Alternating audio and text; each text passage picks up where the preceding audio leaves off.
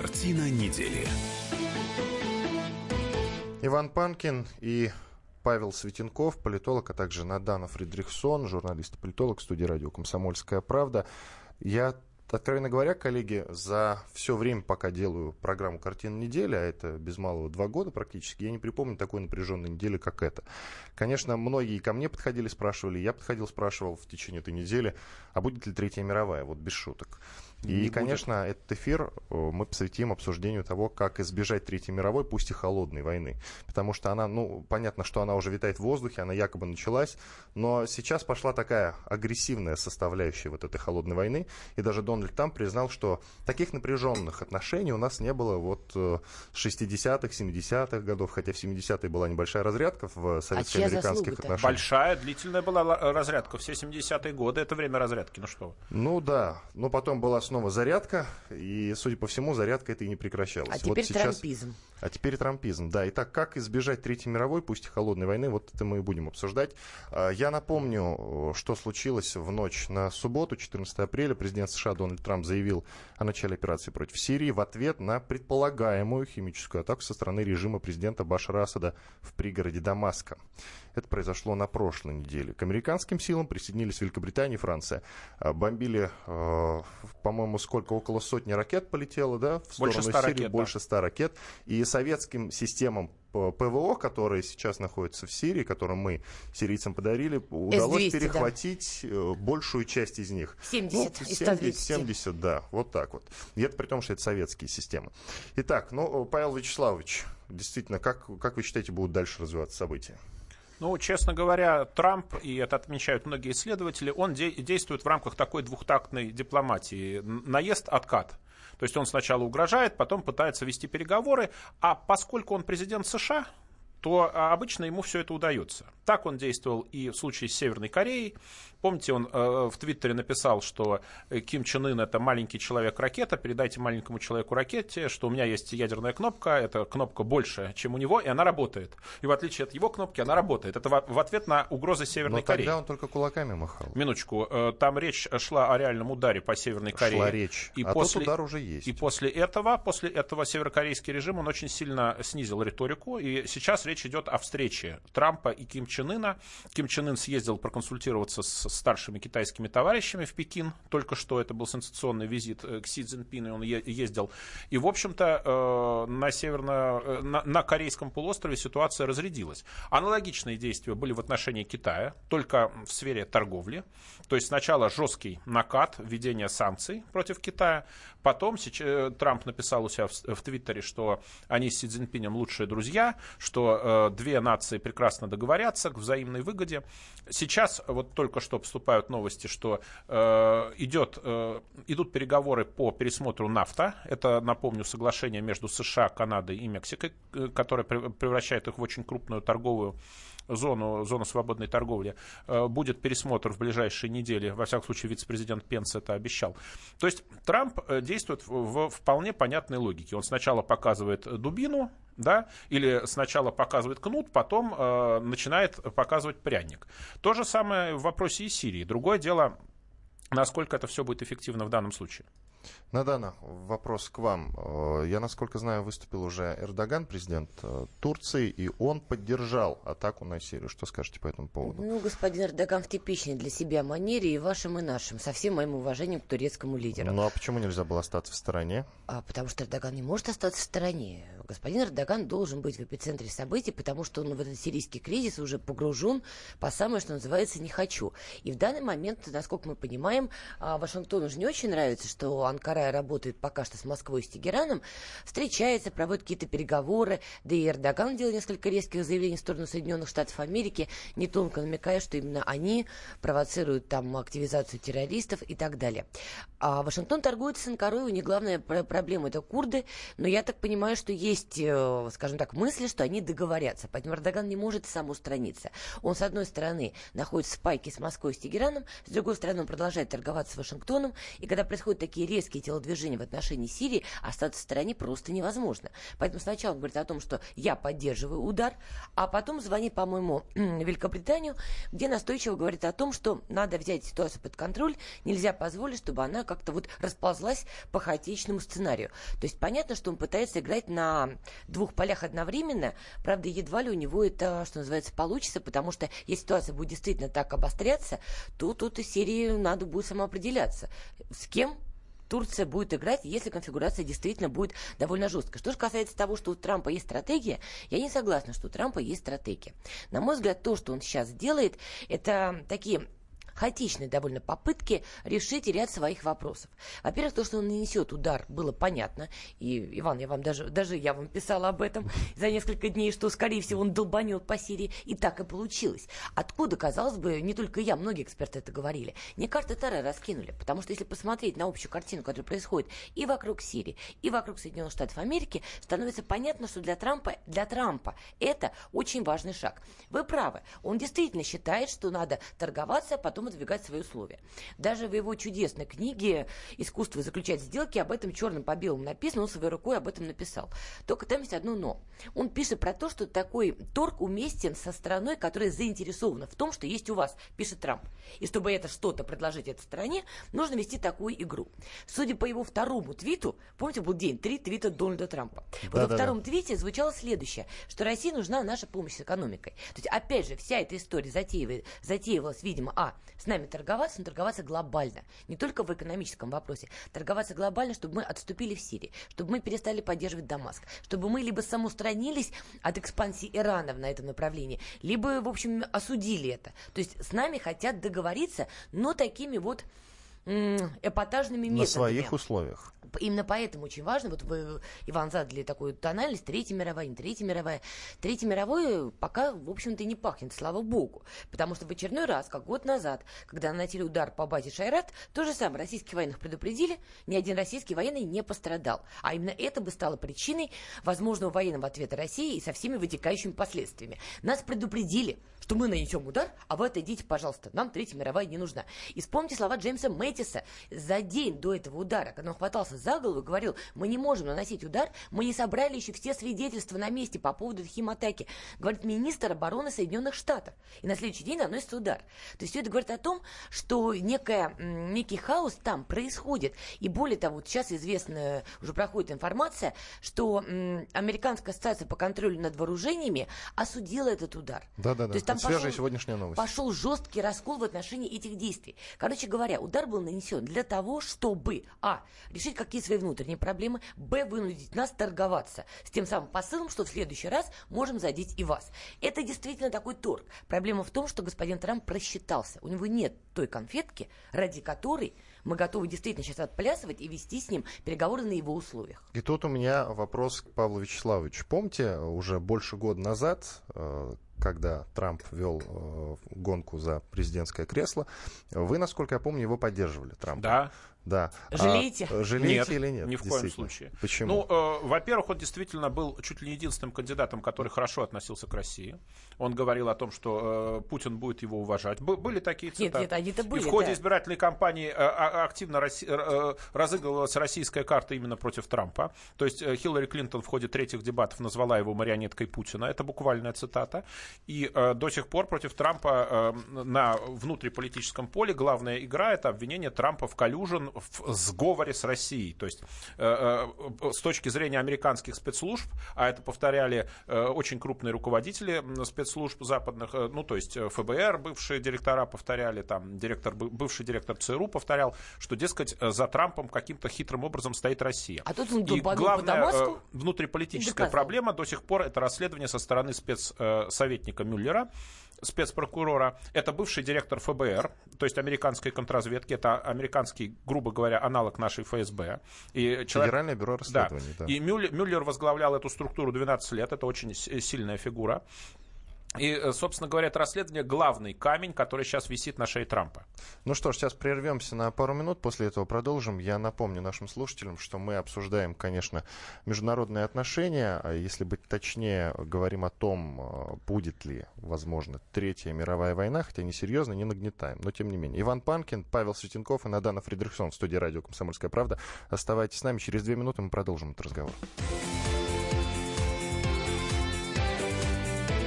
Картина недели.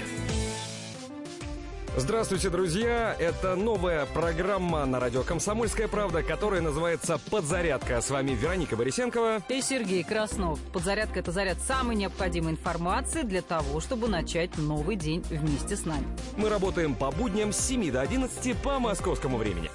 На подзарядку становись.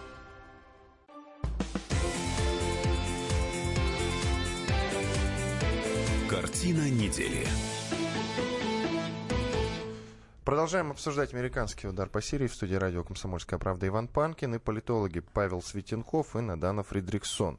А, Павел Вячеславович, вы хотели договорить про Трампа, насколько я понял. Да, то есть Трамп был э, таким кандидатом, который э, выглядел человеком, который готов договориться с Россией. Он это неоднократно озвучивал. И э, в ходе э, своего уже правления, которое началось в начале э, 2017 года, он продемонстрировал, что он свои предвыборные обещания выполняет. То есть он обещал повысить, допустим, оборонный бюджет США, повысил, обещал снизить налоги, понизил, обещал пересмотреть ряд торговых сделок как невыгодных, будто бы для Америки. Вот сейчас он их пересматривает. Э, проблема в чем? Что на российском направлении произошел провал. Его начали травить причем всерьез вот это обвинение в сговоре с Россией, возникла фигура это вот провал этого спец... его советников, кстати говоря. Возникла э, эта фигура этого спецсоветника, который имеет практически неограниченные полномочия, неограниченные мандаты, копает просто там всех родственников Трампа, все сделки советников, там вот только что обыскали э, личного юриста Трампа многолетнего, и был большой скандал в Америке. То есть на российском направлении э, Трамп очень скован, потому что существует клеветническая кампания в адрес России, России, которая сводится к тому, что Россия вмешалась во все. Россия вмешалась будто бы в выборы в США, в Германии, во Франции. Отставной уже помощник Трампа по национальной безопасности э, Макмастер заявил, что Россия собирается вмешаться в выборы президента Мексики, которые будут э, в середине этого года. Вот меня это особо потрясло. И ведущий кандидат, которого, собственно, обвинили, что он тайно, значит, э, сотрудничает с Москвой, снялся э, в ролике на берегу Мексиканского залива и сказал, что ждет подводную лодку с золотом из России. Ну, он так пошутил, посмеялся. Э, соответственно, э, был принят Конгрессом закон о санкциях против России который, опять-таки, связывал Трампа, потому что боялись, что Трамп отменит санкции. И, э, собственно говоря, проблема в чем? Что мы, Россия, длительное время считали, что это внутреннее дело США, какое, что, какую субстанцию там на нас льют, и пусть они сами разбираются. Мы на эту клевету долгое время не отвечали, и в конце концов она стала э, общепринятой, потому что огромное количество западных СМИ писали, что есть сговор, есть этот спецсоветник, есть расследование двух палат Конгресса против Трампа и так далее. У него очень сильно на российском направлении связаны руки, и он вынужден сейчас доказывать, что он не тайный российский шпион. Отсюда э, попытка играть на обострение в отношениях с Россией, отсюда запись в его Твиттере, что, дескать, сейчас у, у США и России самые плохие отношения в истории. Я думаю, что это он себе как звездочку на фюзеляж ставит. То есть это у него доказательство, что э, при нем самые плохие отношения. Это значит, что он не шпион российский, что нет никакого сговора. Вот такая проблема, к сожалению. То есть нам э, и российской дипломатии, и самому Трампу не удалось э, решить проблему вот этого вот, э, собственно говоря, вот этой вот клеветы. Э, и, соответственно, если с другими странами э, у Трампа в отношениях более-менее развязаны руки, он более-менее хозяин, то в отношениях с Россией на нем висит вот этот вот закон о санкциях, на нем висят три расследования, две палаты Конгресса, спецсоветник, на нем много чего висит, он постоянно вынужден доказывать, что он не верблюд, что он не российский шпион, что нет этого сговора. Отсюда вот эта вот ситуация. Вот у меня к вам вопрос, если вы позволите. Вот я так понимаю, вы считаете, что Трамп действует последовательно, это некая его стратегия. Тогда как объяснить, что за несколько дней до всей этой эпохальной истории с ударами Трамп говорил, мы скоро уйдем из Сирии, quickly, привыкли, быстро уйдем из Сирии. Еще он Вот говорил о том, что сосредоточиться на внутренних проблемах. Да. Это было его обещание. Мы уйдем, пусть этим занимаются другие. Это говорил он за несколько дней до удара. Вот как вы это объясняете? Ну, господи, это стандартная э, в Америке стратегия. Э, Мы, э, говорят, говорили, мы уходим из Афганистана, ура, сам же Нет, Трамп подожди, говорил. здесь мы? Подождите, я прив- привожу пример. Но для того, чтобы уйти из Афганистана, нужно решить те проблемы, с которыми сталкивается Афганистан. В связи с этим Трамп приказал ввести больше войск в Афганистан. То есть уход из Афганистана сопровождался введением в Афганистан дополнительных войск. И, Естественно, американцы там присутствуют. Это та же самая двухтактная дипломатия. То есть э, мы уйдем из Сирии когда? Когда Трамп решит э, сирийскую проблему Quickly, в выгодном быстро. Для, для американцев духе. Если он ее решит, они уйдут из Сирии. Там будет какой-то другой режим. Нет, пардон. Они же свергать А есть прогноз была сколько другой. еще военные разных стран будут присутствовать в Сирии? Вот, предположим, американцы и союзники, и Россия, соответственно. Но проблема заключается в чем? Что Трамп э, на протяжении избирательной кампании критиковал и Обаму, и Клинтон за то, что они не борются с ИГИЛ, не борются с террористами, а фактически борются с Асадом. Э, сейчас, сам он щас- сейчас он вынужден перейти на э, позицию традиционных элит, э, которые как раз с Асадом-то и борются, и Асада свергают. Соответственно, если они добьются, если эта позиция восторжествует, если они добьются свержения Асада в том или ином виде, тогда они уйдут. Другое дело, что от Сирии останется, может быть, никакой Сирии не будет, а будут руины. Хотелось бы поговорить немножко о союзниках на данно. Вот э, в этом ударе участвовали Великобритания и Франция. С Великобританией, с одной стороны, все понятно, а с другой стороны, не до конца, потому что Мэй накануне высказал, что хотелось бы побольше доказательств применения химоружия А в потом Сирии. потянула флот на расстояние ракетного удара. Там, в общем-то, она еще до удара дала понять, что она передумала. Я так понимаю, что глобально план, вот при- принимая пас по поводу Асада и Соединенных Штатов, вообще западных стран, он выглядит следующим образом. Значит, они нанесли удар, якобы по, в том числе, запасам химического оружия, которое Дамаск якобы применял против мирных жителей. Чего они добиваются? Они хотят, чтобы а, была создана независимая комиссия. Это в том числе значилось в резолюции Соединенных Штатов для Совбеза ООН. Независимая комиссия, по их э, логике, должна прибыть, в- прибыть в Сирию и заявить про то, что у Дамаска действительно есть химическое оружие.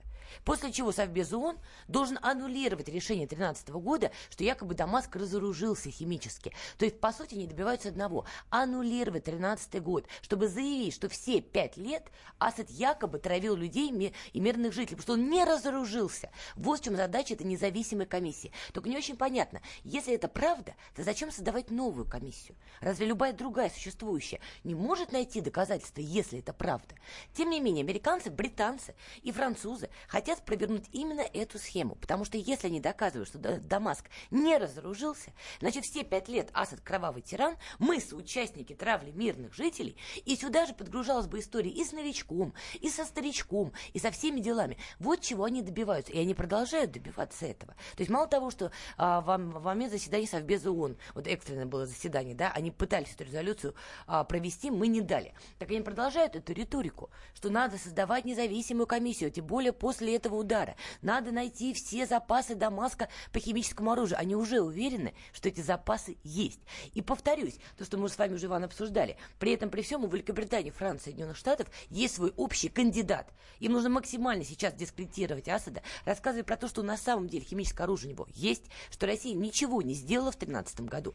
Вот под этот общий замес проводить свои резолюции и попутно продвигать своего кандидата который за которым они будут выступать единым эшелоном. То есть примерно расклад сил, я так понимаю, такой. А что касается французов, ну, Макрону, на мой взгляд, совершенно невыгодно было участвовать э, в этой военной конкретно заварушке. Да, он может поддержать санкции против России. Это коалиция но уже такая вот. А зачем участвовать в удары, в ударе конкретно? Три страны нанесли удар по Сирии. Ну, во-первых, США, Франция... Великобритания и Франция. Да, Французам зачем там очень сильны пацифистские настроения? Нет, ну, во-первых, Франция и Ближний Восток, они, в общем-то, давно уже повязаны друг с другом. И Николя Саркози, в общем-то, в наши дни сейчас за то и расплачивается. У Франции есть свои прямые интересы на Ближнем Востоке. Тем более Франция сейчас действовала не одна. Есть некая коалиция, есть некий план действий. Соответственно, если Франция во все это влезла, значит, Парижу сказали, что если мы провернем нашу схему и все получится, как мы хотим, Франция получит свой большой мясистый пирог на этом Ближнем Востоке. Там же речь идет про то, э, про что? Что Сирия это действительно золотая жила. Если придет свой кандидат и будет возглавлять то, что от этой Сирии останется, при условии, что если не Асад, там действительно будут новые анклавы, это не будет та Сирия, которая была до гражданской, до гражданской войны 2011 года. Но тем не менее, значит, Франция получает свою зону контроля. Франция, Париж, действует на перспективу А вот эта коалиция действует, что в перспективе каждый из них получит свой кусок и будет его контролировать. Поставки нефти, газа, торговые пути и так далее. Для экономики это потрясающе. Примерно эти же соображения думали Николя Саркози. Помимо там личных каких-то разборок с Муаммаром Каддафи, Париж в то время рассматривал Ливию как тот самый кусок пирога. Только проблема в том, что Ливия не стала ни для кого пирогом. Ливия стала вот этой вот черной дырой, где в том числе террористы продолжают залечивать раны и отвести пышным цветом. Вот это произошло, что сейчас есть две Ливии. Одна и вторая. И нет вот единого богатого государства, на котором можно было бы заработать неплохо. Вот это произошло. В принципе, в принципе, я думаю, они прекрасно исходят из того, что если мы будем сдерживать Иран, контролировать его и получим по своему куску, видимо, всех устраивает. И Париж, и Лондон, и Вашингтон. Павел Вячеславович, почему другие страны не поддержали? Допустим, Германия не поддержали вот эти три страны. А ну, зачем ну, поддерживать? Далеко да, давайте, все, пусть, пусть все... Надан договорит тогда, а ладно. Германия не хочет. может этого сделать, потому что, к сожалению или к счастью, у мирового сообщества и у самих немцев еще жива память про немцев и войну. Не может сейчас Ангела Меркель ввязываться в сомнительные комбинации при таком бэкграунде. Тем более, тем более, если Франция обошла решение, по-моему, парламента, да, Тереза Мэй тоже сказал, что плевать и хотел на это мнение. В Германии это невозможный вариант. Поэтому, может быть, Ангела Меркель хотела бы, но вот только не может. Павел Вячеславович, вам слово. Но обычно а, Германия не участвует, если речь идет о Германии в таких операциях. Действительно, ну, есть там есть и другие страны, которые поддержали мировой. высылку дипломатов. Почему только на, три страны? НАТО, насколько я знаю, поддержала. И, собственно, нет ничего удивительного, что Эрдоган поддержал, потому что Турция это, извините меня, член НАТО. И, естественно, турки об этом прекрасно помнят. Да, они э, иногда идут не в ногу э, с Америкой, но они всегда помнят, что они ключевой союзник США и что они входят в НАТО.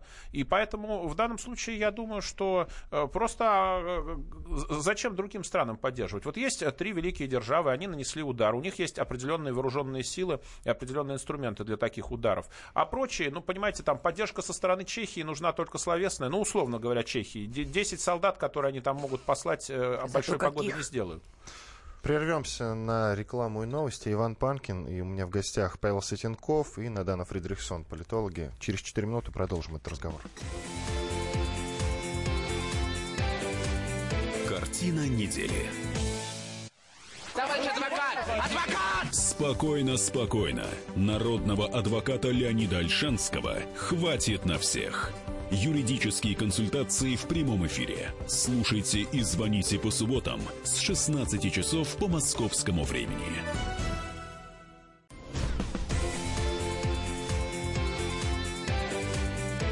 Картина недели. Иван Панкин, и у меня в гостях Павел Светенков и Надана Фридрихсон, политологи. Мы обсуждаем, э, как избежать Третьей мировой войны, если точнее э, американский удар по Сирии, что стоит за атакой Запада по Дамаску.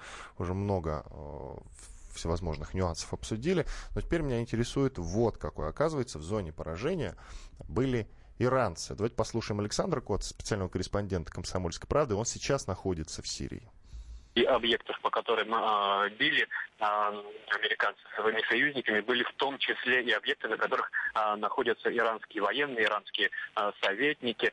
А, вот, собственно, они-то каким боком замешаны в э, химической атаке, если она, допустим, была и была э, совершена э, военными э, правительственных сил э, Сирии. Собственно, Иран-то тут ни при чем. Тем не менее, они э, тоже попали под этот удар. Поэтому вот активно очень здесь эм, обсуждается версия того, что американцы, Запад, НАТО будут э, рассматривать любые э, поводы, любые провокации для того, чтобы каким-то образом ослабить влияние Ирана на э, ситуацию в Сирии и на ситуацию на Ближнем Востоке в целом. Александр Кот, специальный корреспондент «Комсомольской правды», он сейчас находится в Сирии. Надана, пострадал Иран. Как Иран, как считаете, будет отвечать? Но Иран будет отвечать в типичной для себя манере, что Соединенные Штаты Америки пекутся о террористах, это я воспроизвожу, возможно, риторику Ирана, а, и что именно поэтому они нанесли удар по праведным силам, которые ведут борьбу за мир, добро и процветание, за все хорошее против всего плохого. Но то, что Иран оказался под обстрелом, под ударом, я думаю, это не случайно. Я думаю, вполне себе это было четко продумано, и даже там координаты были переданы, где конкретно находятся иранские силы. Не секрет, что Трамп, а, одно из первых, а, что он критиковал в отношении Барака Обамы была как раз ядерная сделка с Ираном. И не секрет, что именно Трамп говорил про то, что Иран надо сдерживать. И стоял действительно большой вопрос после того, как Россия уничтожила значительную часть боевиков в Сирии, что нужен новый повод э, присутствия в Сирии для внешних игроков, и для американцев особенно, потому что вопрос сдерживания Ирана для них действительно стоит на первом месте. Не для них даже, а для Трампа, конкретно для Дональда Трампа. Ну и многих республиканцев, которые в свое время тоже критиковали Обаму. То, что удар был нанесен по Ирану, не случайно. Это продолжение линии остановить и сдержать его. Павел Вячеславович, а ведь коалиция в лице Ирана и России это достаточно серьезная угроза для Запада. Разве нет? Зачем бить тогда по Ирану? Ну, это не очень серьезная угроза. Иран э, изолирован. А Обама в свое время заключил так называемую ядерную сделку с Ираном. И э, Трамп эту сделку собирается пересмотреть. Правда, непонятно, чем он ее собирается заменять, потому что Запад пытается сделать так, чтобы Иран не получил э, собственное ядерное оружие. Поэтому с, с точки зрения э, Запада, с точки зрения США и нынешней администрации Иран это государство изгой. И, естественно, если они э, имели возможность э, нанести ему ущерб, они его, собственно говоря, и нанесли, потому что Иран, помимо всего прочего, известен своей ярко выраженной антиизраильской риторикой. Э, она крайне агрессивно антиизраильская, а э, э, Израиль традиционный союзник Соединенных Штатов, во-первых, и во-вторых, э, для Дональда Трампа, э, в общем-то, нынешнее правительство Израиля, оно тоже союзное ему в политическом смысле и является э, так называемое израильское лобби одним из оплотов э, нынешней американской администрации, одним, а, одним из союзников. Поэтому, естественно, э, Трамп э, занимает такую жестко антииранскую позицию, и, естественно, Америка при нем, скорее всего, будет с Ираном конфликтовать достаточно жестко. Да дело даже не сколько в Израиле, это, скажем так, побочный эффект. Вы не смотрите на семью Дональда Трампа. Дело, на самом деле, дело, дело было не в бобине. В... Дело здесь в другом, потому что американцев, американцам очень не нравится вот эта вот идея идея Ирана построить сухопутный коридор, так называемый, это шиитская дуга. И не нравится она им глобально, потому что и саудовский партнер на них давит, кричат, что этого нельзя позволить допустить. И сами они понимают, что если проект будет реализован, тогда действительно усиление Ирана в регионе будет колоссальным. Хоть санкции, хоть не санкции. Но изгоем он перестанет быть. И многие вопросы в регионе он возьмет под себя. Именно поэтому Иран чуть ли не с первого дня поддерживает Сирию, потому что это важный транзит для Ирана. И он уже сейчас простраивает вот эту вот логистику. Там, если на карты посмотреть, можно уже те самые булавочки втыкать, где Иран конкретно делает на данный момент такие условно перевалочные пункты. Это ключевые его зоны будут на пути этого транзита. И именно вот против этого и выступают американцы. Именно этот транзит они хотят переломить и не позволить Ирану его реализовать. Потому что если он будет реализован, не только Иран усиливается, но и его союзники. И Дамаск закрепляет свои позиции. И Москва может использовать этот транзит. Поэтому очевидно совершенно, что ни Вашингтону, ни Эр-Рияду, ни Дохе, ну Дохе, ладно, сейчас может быть 50-50, но Эр-Рияду и э, Иерусалиму, и Вашингтону это точно невыгодно. Ну, ну, ну что ж, мы сейчас говорим о том, насколько оправданным был удар по Сирии, а вот насколько он был законным. Давайте послушаем Василия Небензи, постпред России при ООН. Россия делала все возможное, чтобы убедить США и их союзников отказаться от милитаристских планов, чреватых новым витком насилия в Сирии и дестабилизации в регионе Ближнего Востока. Генеральный секретарь ООН на созданном нами вчера заседании Совета Безопасности и сегодня выражал обеспокоенность тем, как развиваются события. Однако в Вашингтоне, Лондоне и Париже предпочли пропустить мимо ушей призывы к здравомыслию. США и их союзники продолжают демонстрировать вопиющее пренебрежение к международному праву. Хотя, как постоянные члены Совета Безопасности, должны особенно твердо отстаивать положение Устава ООН. Было стыдно слушать, как в обосновании агрессии приводилась статья Конституции США. Мы с уважением относимся к праву каждого государства чтить свой основной закон. Но в Вашингтоне пора бы уже выучить, что Международный кодекс поведения, касающийся применения силы, регулируется Уставом Объединенных Наций. Любопытно, как отнесутся народы Великобритании и Франции к тому, что их руководство участвует в противоправных военных авантюрах, оглядываясь на американскую конституцию. Вас все время тянет к колониализму, к неоколониализму. Василий Небензя, постпред России Прион. Павел Вячеславович, к вам вопрос. Действительно, ведь э, коалиция с пренебрежением относится к уставу ООН. И почему им за это ничего не будет?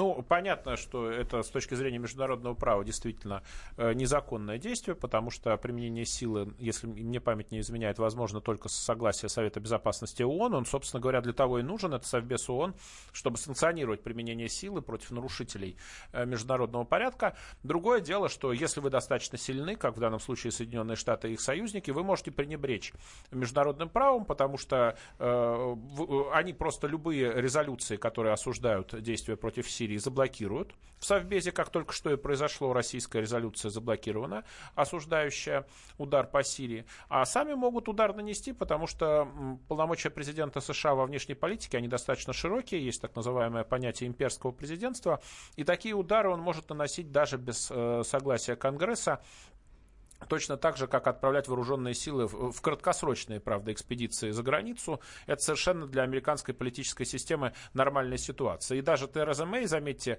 если в свое время Кэмерон, э, когда встал вопрос при Обаме об ударе по Сирии, спрашивал согласие Палаты общин, и Палата общин такого согласия не дала, что на самом деле достаточно странно при британской э, политической системе, потому что там всегда правительство имеет большинство в Палате общин, то э, Тереза Мэй согласилась участвовать в ударах даже без всякого согласия парламента парламента, без согласия палаты общин, без дебатов. То есть э, в данном случае они просто ограничились решением исполнительной власти во всех э, странах соответствующих. Ну, во Франции, я думаю, президент э, обладает очень значительными полномочиями, он тоже принял аналогичное решение. Да, это незаконно, но, как мы помним из старой басни про волка и ягненка, ты виноват уж тем, что хочется мне кушать. Да, после долгого спора, насколько законно действие волка, волк плюнул и сказал, да просто жрать хочу. Вот, в данном случае та же самая логика, к сожалению сожалению. То есть э, великие державы могут э, принимать решения, не оглядываясь на международное право, потому что их никто не может наказать, э, никакого мирового полицейского в действительности не существует, поэтому в мировое отделение полиции их никто не потащит, они этим пользуются. Но американцев всю жизнь называют э, главными мировыми жандармами. Разве ну, понимаете, если жандарм вдруг решает грабить ларьки, э, то внезапно выясняется, что никто ему воспрепятствовать не может, как мы в данной ситуации видим. Надана, есть что добавить? Да, вот, кстати, к вопросу о том, что стоит за всем эти, э, за этим ударом. И по поводу того, что я говорила о резолюции. Вот Франция, США и Великобритания снова распространили свою версию резолюции ООН по Сирии. В ней Дамаск обвиняется в незаконном производстве, хранении и применении химического оружия. Кроме того, ставится под сомнение существующие механизмы контроля за нераспространением запрещенных веществ. То есть вот они продолжают гнуть эту линию. И вот если вы, Павел, правы, и что и когда шериф начинает, выпив чекушку, стрелять уже по своим и грабить ларьки... По ковбоям, да. По, по ковбоям, да, совершенно верно. Если вы правы, тогда рано или поздно, а скорее даже рано, они эту резолюцию протащат. И не протащат. Прав... У нас же есть право, право вето в Совете Безопасности. И они ее могут протащить в одном единственном случае, если Россия и Китай проголосуют за эту резолюцию Хорошо, или хотя бы воздержатся. Ну а если они смогут убедить всех вокруг, что Дамаск действительно не разоружился химически, вот смогут они все это продавить. И что тогда? И что тогда? Да, полный Хаос. Э, с, юриди... с юридической точки зрения, если Совет Безопасности не примет их резолюцию, она и не будет действовать. Другое так дело... они плевать хотели на Совет Безопасности. Вот, а это и есть, собственно говоря, базовая проблема современных международных отношений, что у нас э, формальная структура, отвечающая за безопасность, Совет Безопасности ООН, она формально отвечает в мировом масштабе, не обладает ресурсами, чтобы наводить международный порядок, а Соединенные Штаты этими ресурсами обладают, но они зачастую действуют, э, не оглядываясь на Совбез ООН, и, соответственно, возникает вот эта вот постоянная коллизия, что без всякого согласия э, э, Совета Безопасности наносятся удары, все возмущены, но трудно что-то сделать, потому что в противном случае надо американцев как-то наказывать в прямом военном смысле, а далеко не всегда на это может пойти там Россия, Китай или другие великие державы. Вот у меня вопрос, который хочу задать с самого начала программы. А как нам надо было на это ответить? Ну, может быть, конечно, мы сейчас раздумываем о том, как мы будем на это отвечать. Ну, кроме каких-то санкций, которые сейчас вынашивает Минтранс, мы, мы же должны как-то отреагировать реально на вот этот удар. А вот это и есть базовая проблема, потому что на самом деле инструментов ответа не так уж э, много. Мы присутствуем в Сирии для чего? Для борьбы с терроризмом, такова официальная цель, для поддержки правительства Асада. Значит, э, э, стоит вопрос о формате мирного урегулирования. Раньше Россия соглашалась, что какой-то переговорный процесс, дальше выборы, через какой-то срок, и Асад может уйти. Такие были мысли. Но сейчас Запад опять занимает позицию, что надо свергнуть Асада, если просто свергают Асада, ну, значит, э, Сирия оказывается во власти э, там каких-то совсем крайних сил, зато про западных... Боевиков.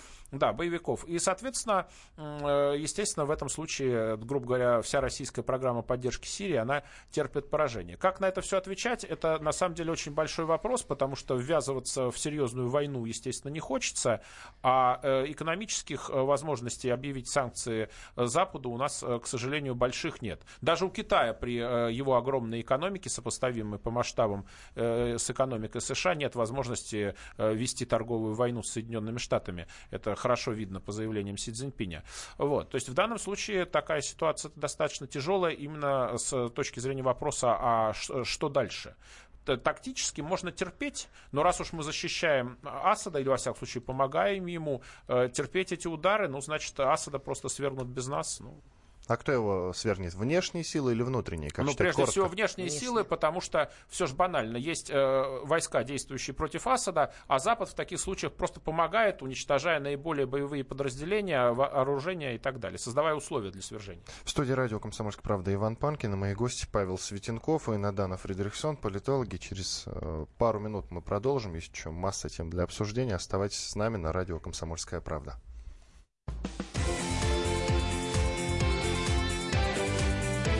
Картина недели. Главное аналитическое шоу страны. Михаил Зинович Юрьев, Михаил Владимирович Леонтьев, Илья Савельев. Это главтема. Они знают, как надо. Мы несем свою миссию выработать мысль о том, как должно быть. Программа «Главтема» на радио «Комсомольская правда». Слушайте в прямом эфире каждый четверг с 20.00 по московскому времени.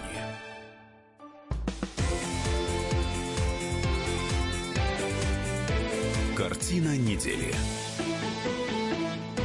В студии радио «Комсомольская правда» по-прежнему Иван Панкин, мои гости Павел Светенков и Надана Фридрихсон, политологи. Продолжаем разговор, но сейчас я хочу перейти уже от, конкретно от удара по Сирии к другой очень интересной теме. А, директор ЦРУ Майкл Помпео, выдвинутый на пост госсекретаря, отметил, что Россия ведет себя таким образом, который разительно отличается от того, который США могут когда-либо рассматривать. Я сейчас а, приведу а, конкретную его цитату. «Наша уникальная, исключительная страна. Россия уникальная, но не исключительная, сказал Помпео, выступая в Комитете по иностранным делам Сената Конгресса США на слушаниях, которые были посвящены рассмотрению его кандидатуры. Она, Россия, я добавлю, ведет себя таким образом, который разительно отличается от того, который мы, США, можем когда-либо рассматривать. Вот так. Вот так сказал Помпео. Как отреагируете, Павел Вячеславович? Ну, э, Трамп, э, насколько я понимаю его логику, он сейчас э, передает внешнюю политику под контроль традиционных республиканских элит. Отсюда и смена риторики в отношении Сирии, потому что он долгое время говорил, что в Сирии надо бороться с террористами, и, и, и с этой точки зрения даже сотрудничать с Россией. А сейчас в Сирии мы видим борются исключительно с Асадом, а про ИГИЛ и террористов все забыли. Собственно говоря, Помпео это представитель таких их традиционных республиканцев, Насколько я понимаю, э, Трамп э, сделал на них ставку в надежде, что они помогут ему избавиться от вот этого висящего над ним расследования со стороны спецсоветника Мюллера и Конгресса, потому что приближаются промежуточные выборы в Конгресс, так называемые, когда переизбирается Конгресс, но не переизбирается президент, и если демократы одержат на этих выборах победу, а пока рейтинги говорят об этом, то тогда э, может быть попытка импичмента. Для этого нужно просто простое большинство в Палате представителей для начала процедуры импичмента. Две трети голосов нужно в Сенате, но в Палате представителей простое большинство. Э, поэтому, естественно, для Трампа очень важно перед выборами закрыть вот эти расследования. Тогда он идет на выборы с э, э, тезисом о том, что в экономике дела идут хорошо, безработица упала, он заключает хорошие выгодные сделки, количество рабочих мест увеличивается, и все замечательно. Если бы ему удалось вот это российское дело закрыть. Но на него давят, на него требуют враждовать с Россией, и он ставит на высшие посты людей, которые готовы эту программу продвигать. Помпео – это э, член консервативной фракции республиканской партии, так называемой партии чаепития, э, которая в свое время больших проблем доставила республиканскому истеблишменту, но тем не менее это классические такие достаточно консерваторы. Болтон, который сейчас пришел на пост помощника по национальной безопасности, считается неоконом или близким к неоконам. Это э, влиятельное идеологическое направление, которое при Буше-младшем, как считалось, господствовало э, в американской политике. То есть э, Трамп отдал э, внешнюю политику традиционным республиканцам, а эти традиционные республиканцы, они достаточно враждебно относятся к России, и, естественно, это позволяет Трампу говорить, что нет никакого сговора, он это постоянно говорит, нет никакой связи с Россией, вот смотрите, мы же враждуем с Россией, вот мы, у нас самые плохие отношения за всю историю. И дальше, наверное, ура надо написать, потому что это доказательство, что нет этого вот сговора, нет коллюжен пресловутого. Э, соответственно, ну вот э, такая достаточно печальная логика. Мы в свое время пропустили удар, мы забыли, что, я, я уже о России, что репутация имеет значение, мы позволили э, определенной очень влиятельной фракции западных элит на нас безнаказанно клеветать и говорить о том, что мы там вмешались в выборы черти где, в любой стране мира. Вон, сейчас любой западный политик, если вы его критикуете, говорит, а, ну вы русский шпион, понятно, там за вами хакер. Вас хакеры взломали. Но нельзя забывать, Павел Вячеславович, о том, что иногда надо быть выше понимаете, всякой клеветы. Это правда. Ой, вы знаете, э, у, Отвечаешь, значит, у очень умного нашего поэта Сергея Михалкова есть э, замечательная басня про льва, которому на спину повесили бумажку с печатью, на которой было написано «осел». Э, лев пытался сначала не обращать внимания, а потом в какой-то момент встал на четвереньки и стал кричать «иа». Ну, потому что бумага государственная с печатью, уважаемые люди подписали, значит, видимо, это правда. Э, Михалков понимал в этих проблемах, понимаете, если вам навесили на спину бумажку, с какой-то позорной кличкой, ее надо срывать. Э, потому что иначе это приклеится, и вам будут говорить, ну, документ же есть. Вот, написано верблюд, значит верблюд. А то, что вы выглядите как лев, ну, уж простите, извините, это вот такая, значит, болезнь у вас, как у верблюда.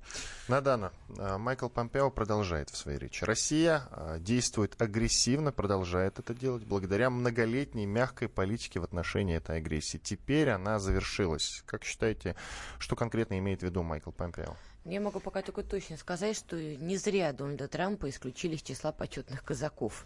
Как-то он неправильно настраивает свою команду.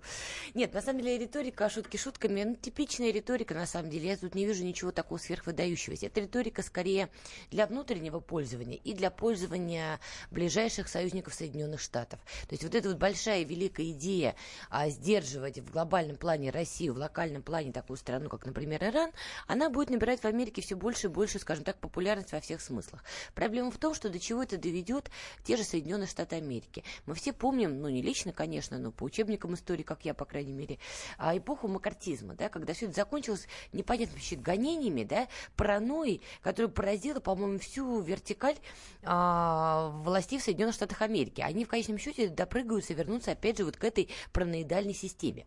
Не думаю, что это будет очень хорошая история для Соединенных Штатов, и, скорее всего, в учебнике она войдет как не самая приятная неприятный период в жизни этой страны. Что же касается нас, мы на такую риторику, тут э, я согласна с Павлом, мы привыкли на нее особо не реагировать. Не, ну как не реагировать? У нас первые лица там делают какие-то комментарии, там, например, Дмитрий Песков там что-то комментирует, или Мария Захарова, то есть какие-то явные выпады, да, пытаются студить пыл, напомнить, что все несколько не так. Нас не хотят слышать. У людей есть конкретная цель. Ради этой цели все вот это происходит, да, вот это вот клевета, обвинения, рассказы про то, что мы противостоим России и так далее, и так далее. Смысл что-то доносить, если есть такая цель. Ну вот хочу я вас, Иван, кинуть чем-то там чашка, да, что вы мне не говорили, я кину. Я все равно найду способ эту чашку у вас запустить, как бы вы ни пытались меня успокоить. Поэтому мне кажется, вот это вот хладнокровие определенное – и такой спокойная тональность, наблюдение за тем, что происходит, наблюдательная позиция, в данный момент она более правильная. Потому что бегать, хвататься за голову, рассказывать, да какие хакеры, да у нас люди кнопки на клавиатуре не знают, а вы говорите хакеры. Ну как это будет выглядеть? Это Но будет с другой стороны, дико. С другой стороны, американское общество, оно очень пацифичное, это факт, особенно после Вьетнама. Не факт. А мне вот кажется, да, Не сейчас факт. там Нет. сильны феминистские настроения и пацифистские. А Вспом- феминистки тут при чем? если- Нет, нет, очень сильные, действительно. А при чем Считается, что так называемый вьетнамский Уважение синдром... вообще в принципе к другим людям, Нет, понимаете? нет, нет, ну что вы, что вы. Считается, что И так война. называемый вьетнамский синдром был преодолен при Рональде Рейгане после атаки, как ни странно, на Гренаду. Вот небольшое крохотное государство, куда вторглась огромная американская армия, считалось, что Рейган этот синдром преодолел, и, в общем-то, это правда, потому что после этого они и Сербию бомбили, точнее, Югославию в тот момент, и э, в Ирак вторгались дважды, причем э, при Буше-младшем они уж всерьез вторгались, э, большой армией, и Ирак захватили, в сущности. Э, поэтому сейчас у них этого комплекса нет. Да, у них есть часть общества, которая вот такие, как это называли в свое время, писники, то есть мирники, да, сторонники мира. Но эта фракция, она давно уже утратила влияние, и в элитах, естественно, господствуют люди, которые говорят, а в чем проблема? Давайте нанесем удар, мы его наносим крылатыми ракетами, никто даже особо не страдает, во всяком случае, из американских солдат. То есть проблема Вьетнама была в том, что гибли американские солдаты, а сейчас э, а, они как действуют? Наносят удар издалека с помощью авиации или крылатых ракет и обычно под гуманитарным предлогом, как в случае с Сирией. Говорят, э, о, боже мой, Асад виноват, он, дескать, химическое оружие применял, значит, его надо наказать за преступление против мирного населения. Американские военные не страдают, потому что э, от удара крылатыми ракетами, естественно, ни один американский солдат не пострадал. Эта схема всех устраивает в элитах, и даже самые мирные левацки настроенные люди, вроде Хиллари Клинтона, они вполне согласны применять э, подобные, э, и подобные инструменты, и подобное оружие, естественно, с риторикой, что это все во имя мира, добра, любви, гуманизма и так далее. То есть, как ни странно, произошло э, сращивание вот этой вот э, идеологии э, мирничества с идеологией милитаризма. То есть, э, давайте мы с помощью милитаризма будем э, продвигать во всем мире э, мир, э, дружбу э, и э, процветание с помощью крылатых ракет. Вполне себе для их логики нормальный тезис, к сожалению. Ну и кроме того, не стоит забывать, что все-таки американские СМИ, они работают как очень хорошая отлаженная машина. Там, где наши СМИ все-таки учились, американские преподавали. Я периодически посматриваю и Fox News, и CNN, и, честно говоря, вот правда, включала в самое разное время, в абсолютно разные периоды.